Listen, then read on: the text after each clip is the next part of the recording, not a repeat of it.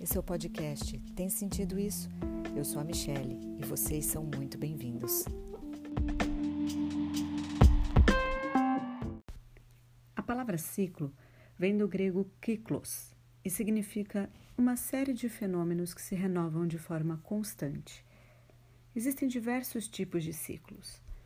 Na astronomia, o ciclo solar tem duração de 28 anos e não tem relação com o movimento do Sol, mas com os dias da semana se repetindo exatamente na mesma data do mês em que esse ciclo começou. No ciclo lunar, com duração de 19 anos mais ou menos, as fases da Lua se repetem aproximadamente no mesmo dia e na mesma ordem, como 19 anos atrás. Na astrologia, temos o ciclo dos signos, os ciclos dos planetas, dentre outros. Na biologia, temos o ciclo evolutivo de um ser vivo. Na economia, o ciclo econômico, que mede o tempo entre duas crises. Nas mulheres, temos o ciclo menstrual. Na natureza, o ciclo da água, que é a transição da água entre mares e continentes, da evaporação e das chuvas. No nosso dia a dia, temos minutos, horas, segundos, dias, semanas, meses e ano. Como um arquétipo, ou seja, algo que é comum a todo ser vivo, temos o ciclo da vida, morte, vida. Vivemos nesse ciclo a todo momento. Moléculas, células e até mesmo a respiração. Algo sempre morre e vive dentro de nós. No livro Mulheres que Correm com os Lobos, Clarissa Píncola Estes nos traz o tema no capítulo Mulher Esqueleto ou A Morte. E isso tudo me ocorreu para fazer o podcast de hoje, já que a gente está falando de um momento de fim de ciclo, de fim de ano, do fim de 2019, chegando mais um encerramento, com promessas cumpridas ou não cumpridas, com alegrias e tristezas dores e conquistas, saúde e doenças.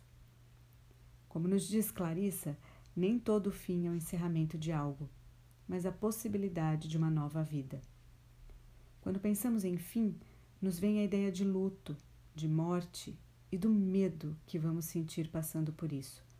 Não é fácil, não é simples, mas perceber e se conscientizar da morte nos faz tomar consciência da própria vida o fim do ciclo de 2019 é o início do ciclo de 2020.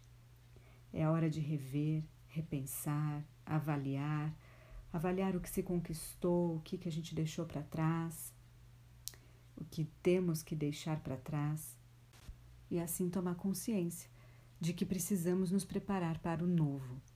Vamos imaginar 2020 como uma semente, uma semente que tem todo o potencial de vida, de vir a ser. Tudo está ali.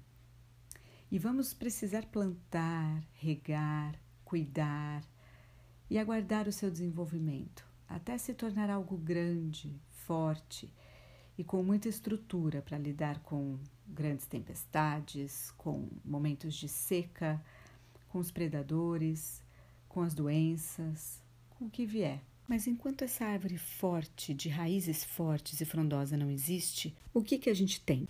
Tem a fé e o trabalho para que algo exista a partir daquela semente. Esse é o intervalo, o meio, o escuro, a inconsciência de, do que teremos a seguir. As metas, as perspectivas, os desejos e anseios devem sempre existir. E o trabalho, a luta, o regar, o cuidar também. Só assim poderemos honrar a natureza e receber o resultado que virá dessa espera e desse trabalho. E lidar com ciclos, com a vida, morte e vida, é isso. Todos nós vivenciamos na vida trabalhos que acabam, relacionamentos que se encerram, amizades que se rompem, coisas que se perdem, anos que se vão.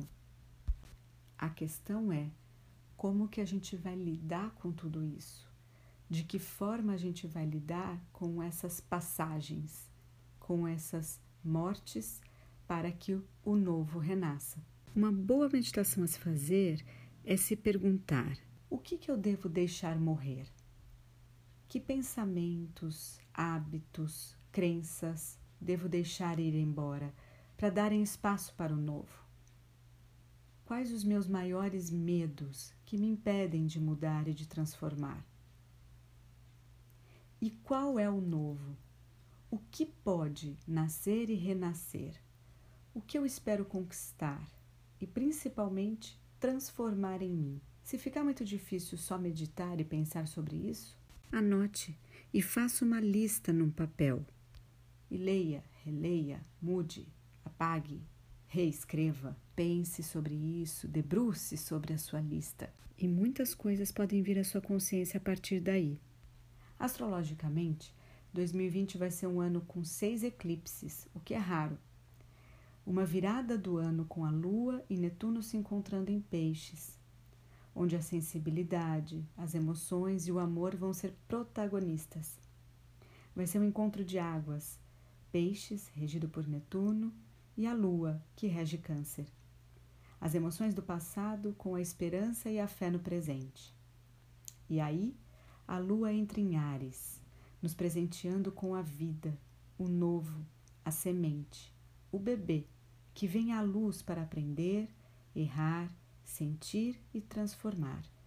Nesse Natal e fim de ciclo de 2019, eu aprendi que o amor é uma série de mortes e renascimentos, assim como disse a Clarissa, e que quanto mais nos despirmos de nossa pele e das crenças do passado, dos preconceitos e das lembranças que não são úteis mais para nós, mais podemos estar abertos para receber o amor, o carinho, o afeto daqueles que nos rodeiam. Confiar no presente, no renascimento de cada um de nós, é confiar na vida, morte, vida. Amar significa abraçar e, ao mesmo tempo, suportar inúmeros finais e inúmeros recomeços, todos no mesmo relacionamento. Desejo a todos muito amor, pelo outro e principalmente por si mesmo, e entender que a fase de morte pode ser muito dolorosa mas confiar no ciclo de renascimento e na vida vai transformar a alma, o espírito e trazer muita sabedoria. Feliz recomeços, feliz 2020. E eu fico por aqui agradecendo a audiência de todos vocês. O Tem Sentido Isso está só começando. É uma semente brotando de um desejo de falar com o mundo que surgiu na lua nova de outubro de 2019 e eu espero que se torne algo bem maior em 2020. E para ajudar o Tem Sentido Isso a crescer mais, eu peço que vocês divulguem para os amigos de vocês e para quem se interessar pelo tema. Curta as nossas páginas no Facebook e no Instagram e continue ouvindo semanalmente o nosso podcast. É isso aí. Muito obrigada novamente. Até o ano que vem.